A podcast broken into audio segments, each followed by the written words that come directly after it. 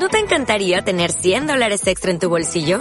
Haz que un experto bilingüe de TurboTax declare tus impuestos para el 31 de marzo y obtén 100 dólares de vuelta al instante.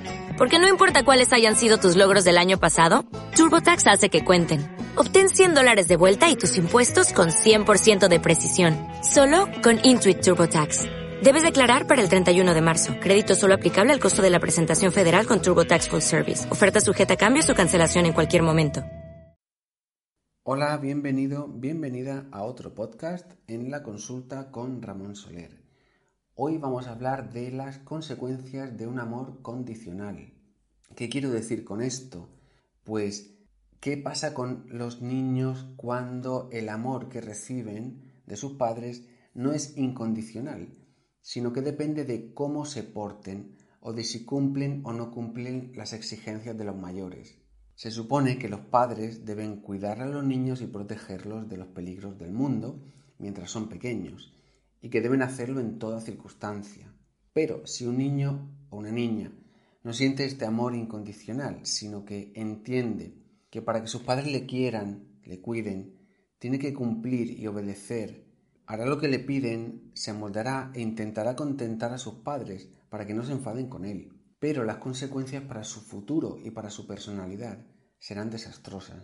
El niño o la niña va interiorizando unos patrones de sometimiento y de adaptación a los demás que arrastrará durante toda la vida y que le impedirán conectar con su interior, con lo que realmente quiere.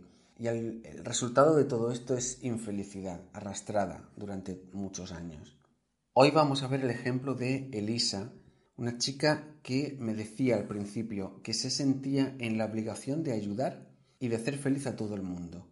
Y esto hacía, su vida estaba centrada en complacer a los demás, empezando por su marido, su hijo, amistades, compañeros del trabajo. Y al final todo el mundo abusaba de la buena voluntad de esta chica.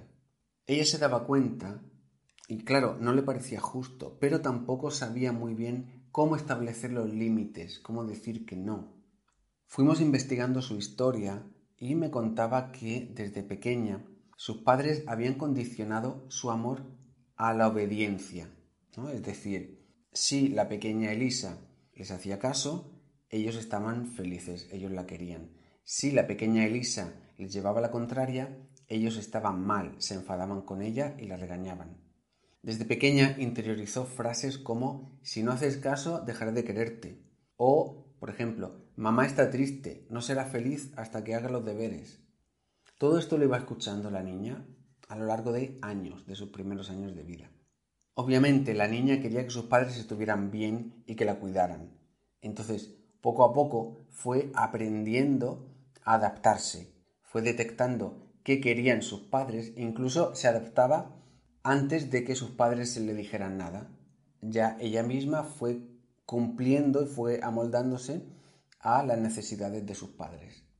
Interiorizó la idea de que, para ser amada, tenía que ayudar a los demás, por encima incluso de sus propios intereses y de sus deseos. En sus sesiones, Elisa fue comprendiendo lo injusto que era que la trataran así, tanto su marido en el presente como sus padres en el pasado. Entonces empezó a conectar y a darle importancia a lo que ella sentía, a lo que deseaba, a sus verdaderas necesidades.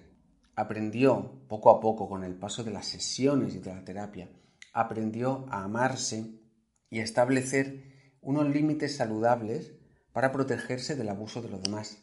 Y este fue el gran cambio que hizo en su vida, aprender a escucharse y a decir que no. Se quería a ella misma y eso era lo importante. A partir de ahí ya podía decidir qué hacer o qué no hacer. Y aprendió a quedarse con las personas que realmente la quisieran por lo que ella era, no para abusar o para aprovecharse de ella y para dejarla de lado cuando ya no les interesaba. Y es que muchos adultos en el presente viven todavía condicionados por esa educación de si eres bueno, si obedeces y te amoldas a lo que te dicen los demás, te van a querer. Pero si llevas la contraria, si no haces caso, no te van a querer y te vas a quedar solo. Ese es el, miedo profundo, ¿no? El quedarse solo, que es un reflejo del miedo infantil. Realmente sí que había un peligro de pequeños si no nos cuidaban, si nos quedábamos solos. Por eso se queda tan grabado este patrón, ¿no? Porque el miedo final es a que no nos hagan caso, a que te abandonen.